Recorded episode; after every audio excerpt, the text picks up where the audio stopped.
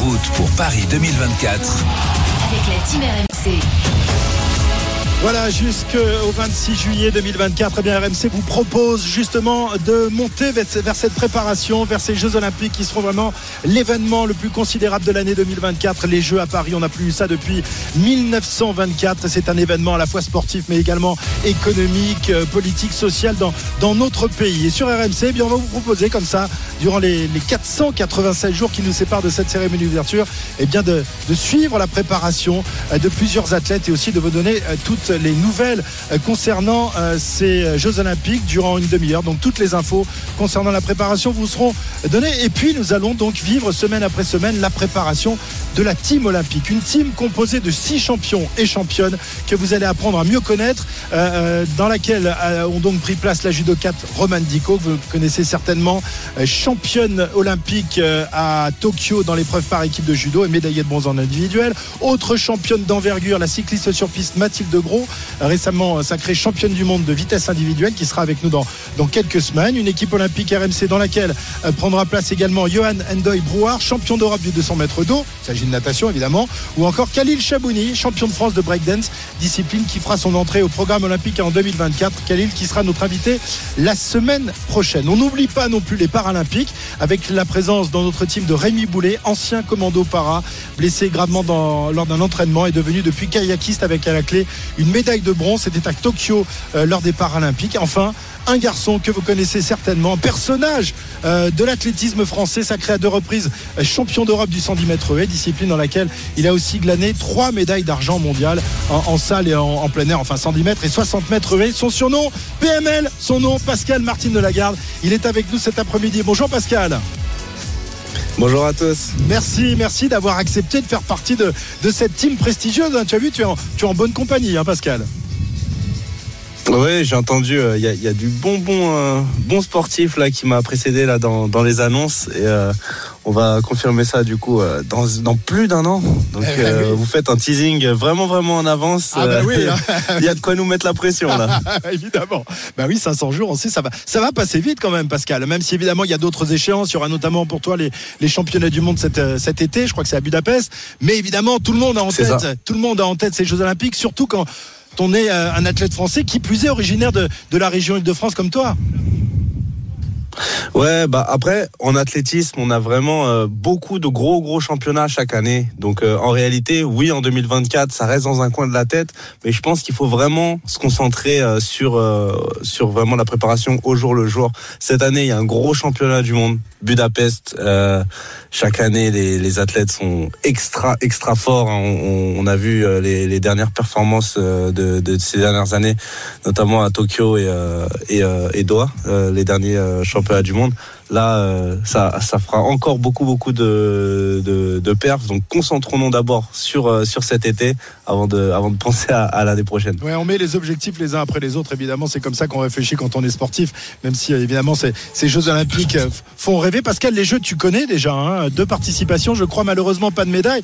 Même si tu t'en es approché de très près à, à deux reprises. Quatrième, je crois, à Rio. Cinquième à Tokyo. Quand on est passé si près, on a envie d'y retourner pour toucher le, le Graal d'une médaille olympique. Euh, les Jeux en 2024, tu auras 32 ans. Est-ce qu'on peut encore espérer être médaillé olympique quand on a dépassé la trentaine, Pascal? Surtout dans eh une bah, discipline comme celle-là. Dernier ben oui, mais le dernier champion olympique euh, en titre, Angel Parchment, le Jamaïcain, à Tokyo, il me semble qu'il avait 32 ans, justement, le, eh ben, le, jour de la finale. Donc euh, la réponse est oui. on peut vraiment faire des miracles encore à, cet âge-là. Et puis effectivement, donc deux participations aux Jeux Olympiques, quatrième, la médaille en chocolat, et puis euh, cinquième à Tokyo. Bien sûr que j'ai envie de, décrocher une, médaille olympique. De toute ma carrière, effectivement, j'ai touché des médailles dans tous les championnats, des mondiaux, des Europes, mais jamais euh, aux Jeux Olympiques. Donc euh, voilà, j'ai les dents qui rayent le parquet, j'ai envie. Et, euh, et comme c'est à la maison en plus, ça va me booster. Donc voilà, j'ai vraiment envie de, de, faire quelque chose de bien là-bas. Ah, on compte sur toi évidemment. Pascal, le 110 mètres haies a toujours été l'une des disciplines phares avec le saut à la perche, discipline phare pour les pour les athlètes français. Comment on explique ça? Comment on explique cette tradition de, de la réussite des athlètes français? On se rappelle évidemment de Guy Dru, de Ladji Plus récemment, ou de toi et, tous tes petits, tes petits confrères qui essayent de, te gratter et de, taper. Comment on explique cette, cette tradition française du 110 mètres alors je pense qu'il y a la combinaison de deux choses. déjà première chose, on a d'excellents coachs, d'excellents formateurs euh, un savoir-faire. On voit bien qu'en France, les disciplines à majorité technique, c'est-à-dire par exemple la perche, le triple saut, les haies, ce sont des, vraiment des disciplines où la recherche du, geste parfait est très très pertinent et nos coachs sont, vraiment dans cette dynamique-là. Ça, c'est le premier élément. Et le deuxième élément, en fait, on a en quelque sorte créé une émulation positive parce que quand il y a eu euh, de, gros résultats et de grands champions euh, hier, fais notamment référence à, à Guy Drut ou, ou Ladji Doucouré, bah, en fait, derrière, on a créé une dynamique qui a fait qu'on s'est tiré vers le haut. Quand je suis arrivé euh, à haut niveau, quand j'ai commencé à avoir euh, la, vingtaine, 20 euh, ans, il y avait déjà des mecs plus rapides que moi, il y avait des, vraiment des, des, mecs costauds. Et en fait, à force de toujours vouloir euh, être le meilleur. En fait, on s'est tiré vers le haut et on a tous, chacun, euh, chacun les uns les autres, il n'y a pas que moi, hein, euh, commencé à taper nos records et à, et à repousser nos limites. Donc là, on n'est pas dans une discipline où, genre on a un athlète excellent et la densité derrière est, lointaine. Là, on est vraiment dans un mouchoir de poche à être dans un très très haut niveau. Ah Je rappelle que là, il y a une vraie, émulation entre les athlètes français. Quoi. Bah, c'est ça. Euh, et, et, justement, bah, regardez, là, euh, j'ai beau être au téléphone avec vous, je suis pas champion de France en titre, pour vous dire. Et il y a, y a, beaucoup, beaucoup de, de, de, fois où les Français m'ont euh, battu. Et donc voilà, j'ai beau réussir à, à, sortir la course les, les, les, jours des grandes finales. Croyez-moi, c'est pas si facile d'affronter un Français. On est vraiment une nation qui est très très forte sur 110 mètres ouais. Et il va falloir du coup le montrer dans un an. Bon, alors c'est peut-être pas toi le champion de France, mais c'est toi la star quand même des, en France, hein Pascal? Parce que en, plus, euh, t'as as un vrai look, t'as une vraie personnalité, t'as as une grande gueule, tu as toujours dit les, choses que tu pensais. Ça fait aussi partie euh, de, la vie d'un athlète aujourd'hui pour devenir euh, bankable en quelque sorte.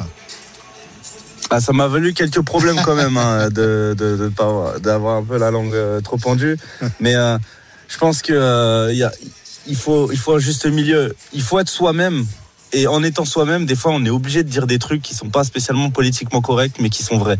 Quand vous demandez à, à Monsieur Martino Lagarde qu'est-ce qu'il veut faire aux Jeux Olympiques, bah croyez-moi, quand il va à l'entraînement, quand il charbonne, il, se fait mal, il vomit, il est lactique, il, se fatigue.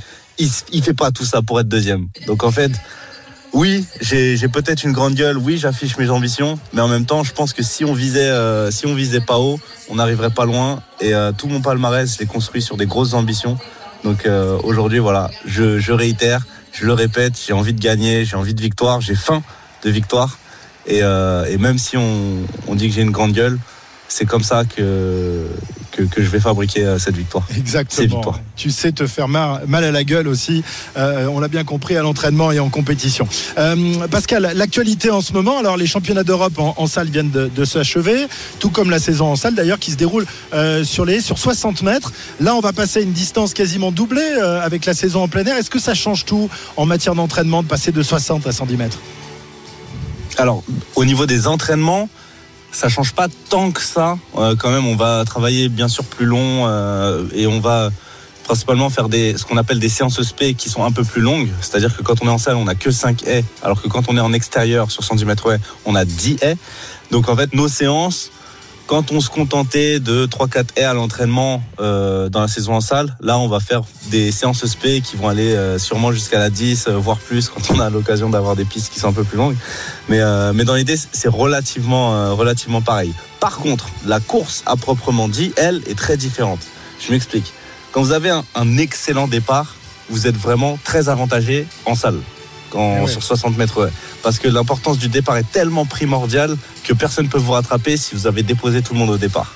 Maintenant, sur 110 mètres c'est là où les choses se, compliquent un peu. Parce que même si tu prends un excellent départ, tu as toujours euh, des athlètes qui peuvent euh, effectivement avoir un meilleur enchaînement, un meilleur finish que toi sur, euh, sur la fin. Donc en, en, réalité, c'est vraiment sur 110 mètres qu'on voit qui sont les, excellents techniciens, les excellents euh, hurdlers, parce que euh,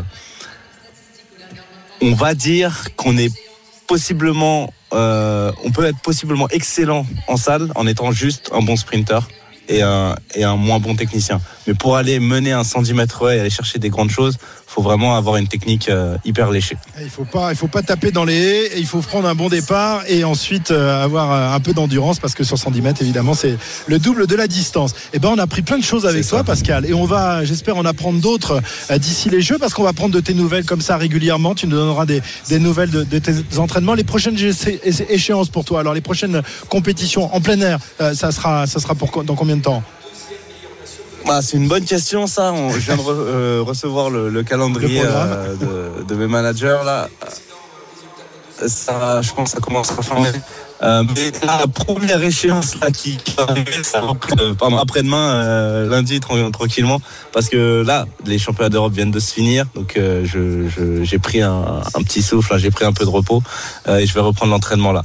Les premières, on, bah, il y aura d'ailleurs la Diamond League de Paris donc euh, je fais un petit appel là pour tous ceux qui effectivement aiment l'athlétisme, aiment le sport. Euh, on va essayer de faire un, gros gros meeting de Paris qui sera super intéressant. Donc euh, voilà. Rendez-vous, il me semble, je pense au mois de juin. C'est à Charletti, hein, Pascal. On confirmera ça plus tard. C'est à Charletti. Hein, à Charletti, voilà. C'est plus au Stade de France. Il y a eu euh, quelques meetings euh, il y, a, quelques années, mais maintenant vous êtes à Charletti. Merci Pascal. C'était un, plaisir de discuter avec toi. Euh, on va te souhaiter plein de bonnes choses évidemment.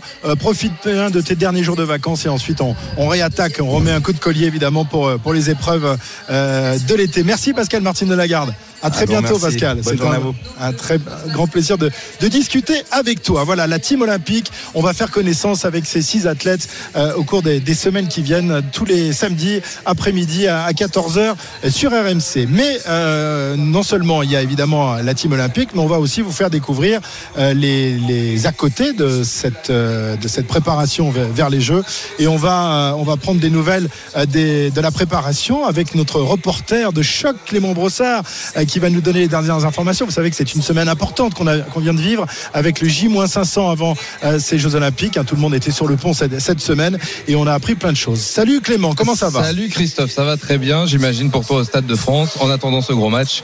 Bonsoir à tous. Alors euh, Clément, on va d'abord évoquer avec toi euh, ce qui a fait le plus parler cette semaine, à savoir la billetterie et ce fiasco, en tous les cas dénoncé par certains, pas par tous, notamment ceux qui ont réussi à avoir des, des billets pour les grandes compétitions, mais c'est pas le cas de tout le monde avec des, billets quand même assez chers. Ça a fait beaucoup parler ces derniers jours. Oui, surtout parce que c'est ouvert mercredi et jusqu'au 20 avril l'inscription au tirage au sort pour euh, acheter des billets à l'unité à partir du 11 mai. C'est la deuxième phase de vente après avoir pu s'offrir dans un premier temps des packs de trois épreuves. Enfin, pas pour tout le monde. Une première phase vivement critiquée pour la complexité de la plateforme d'achat d'abord, mais aussi pour les prix excessifs. Paul, par exemple, il approche des 40 ans, il habite la Nouvelle-Aquitaine et il a été plus que déçu.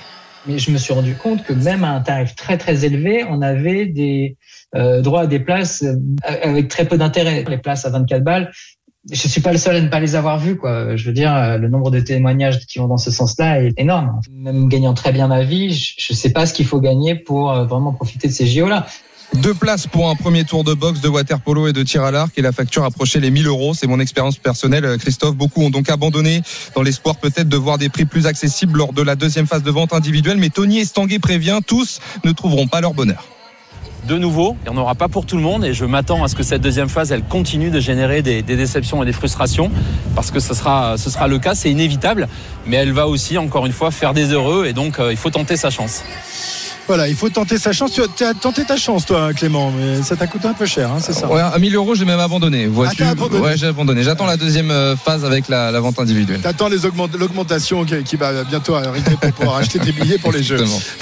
J-500, c'était donc mardi. Emmanuel Macron, le président de la République, a fait une petite parenthèse olympique. Il s'est présenté face aux, agents de, l'État mobilisés pour l'événement. C'était dans les locaux de la préfecture de, la région Île-de-France.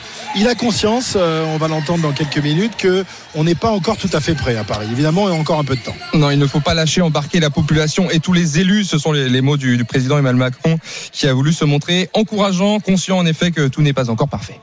Au fond, quels sont nos défis? Être à l'heure et dans l'excellence en termes de réalisation.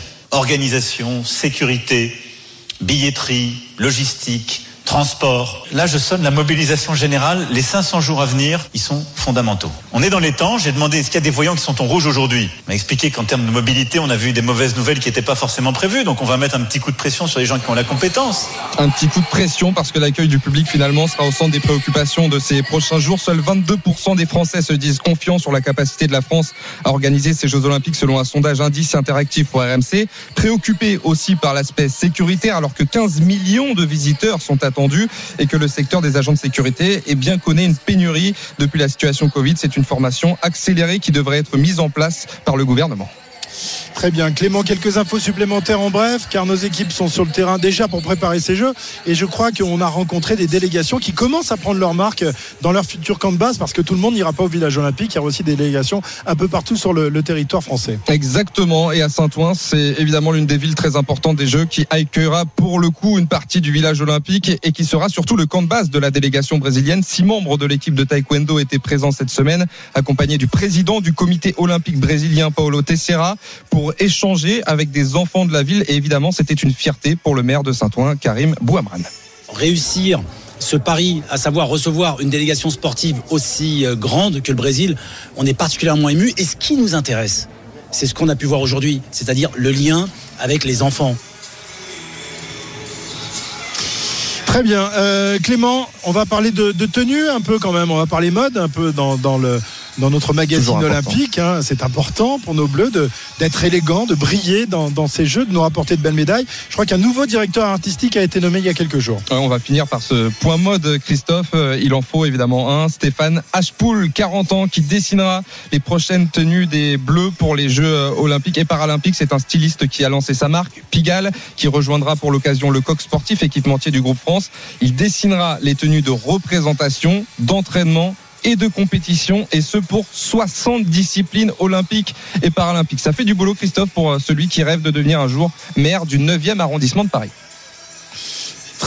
Très bien, merci beaucoup Clément pour toutes ces informations. Eh bien, je vous en prie. Et euh, on te retrouve évidemment régulièrement dans notre magazine olympique tous les samedis après-midi. Bon après merci Monsieur Brossard. Pour terminer, en route pour Paris 2024, c'est pas terminé, il en reste euh, encore 496 jours. On va s'intéresser maintenant à l'équitation. Vous le savez peut-être, a lieu ce week-end à Paris euh, au Grand Palais éphémère le saut Hermès, qui est une compétition internationale qui rassemble les meilleurs cavaliers et chevaux de saut d'obstacles au monde dans un cadre magique, cadre qui changera pour les Jeux de Paris puisque les compétitions auront lieu non pas au Grand Palais, mais dans un cadre encore plus prestigieux, les jardins du Château de Versailles, où seront donc tracées les pistes du concours. Léna Marjac est allée euh, cette semaine à la rencontre des chefs de piste de concours de saut d'obstacles, car comme en ski alpin, ils sont indispensables à l'organisation de ces concours. On écoute tout de suite son reportage. Les plans de la piste en main. 26 mètres 50, donc là, du foulé normal. Le français Grégory Baudot et l'espagnol Santiago Barella Oulia Stress répètent le tracé. Et ce qui est important, c'est quand on va poser les obstacles, on fait des bouts, des séquences. On va faire le 1, le 2, ensuite vous allez aller au 3, au 4, etc. Donc vous fonctionnez comme un puzzle. Ils sont tous les deux les chefs de piste du saut Hermès et bientôt des Jeux Olympiques de Paris. C'est le scénariste de la compétition. C'est lui qui va de sa propre imagination, je dis bien de sa propre imagination, dessiner sur une feuille blanche le parcours que va donc devoir emprunter les cavaliers avec leur monture. Grégory se qualifie comme un metteur en scène. Son métier l'exerce depuis plus de 20 ans. On va raconter une histoire à travers un parcours, on va passer une ligne de départ et ensuite il va y avoir 12, 13, 14 obstacles qui vont être répartis avec euh, des couleurs différentes, avec des profils différents, avec des difficultés qui vont être différentes et le but du jeu c'est de voir aussi du bon sport, c'est clair. Mais être chef de piste c'est surtout un travail d'équipe, insiste Santiago. Si tu penses que tu fais la piste toute seule, tu te trompes. Les deux hommes travaillent ensemble depuis 5 ans. On a le même langage, si j'ose dire, c'est-à-dire la même façon de, de voir les choses dans, dans le, le, sport euh, équestre de haut niveau. Et malgré leurs années d'expérience, le duo redoute toujours de rater un tracé. Tu as pensé quelque chose dans le, dans le papier et finalement la piste, il te dit que bon, ça c'est pas, ça ça marche pas. Vous savez, il y a rien, de, il y a rien de scientifique, il y a rien de mathématique là-dedans. L'erreur est humaine l'erreur peut être humaine. Donc nous faisons à chaque fois du mieux possible. Et moi, je prie toujours donc pour que ça aille du mieux possible. Et, et en général, ça fonctionne plutôt pas mal. Voilà. Du côté des cavaliers, on les respecte. Le choix du chef de piste est très important. Mégane Moissonnier est en lice au concours 5 étoiles, le plus prestigieux du saut Hermès. Ça peut vite devenir très problématique d'avoir un chef de piste qui ne sait pas s'adapter ni au terrain, ni à la qualité des couples qui sont engagés. Grégory et Santiago ont surtout en ligne de mire un événement, les Jeux Olympiques de Paris. C'est exceptionnel, non? C'est incroyable que tu, tu peux avoir cette opportunité, non? Leur terrain de jeu sera le château de Versailles. Nous allons être dans un environnement qui est prestigieux, le château de Versailles, avec toute son histoire, je l'espère de tout cœur, des Jeux Olympiques euh, mémorables. Et Grégory deviendra le premier Français chef de piste lors de Jeux Olympiques. Voilà, reportage de Léna Marjac sur les, traces des pisteurs des euh, concours de saut d'obstacles, évidemment. Je vous le rappelle, les, compétitions qui auront lieu euh, au château de Versailles. Non pas dans, la galerie des glaces, hein, à l'extérieur, dans les jardins. Voilà donc pour euh, notre première édition de En route pour Paris 2024. Dès samedi prochain, d'autres champions. On parlera breakdance, notamment avec Khalil Chaboni, qui lui aussi fait partie de la team olympique RMC.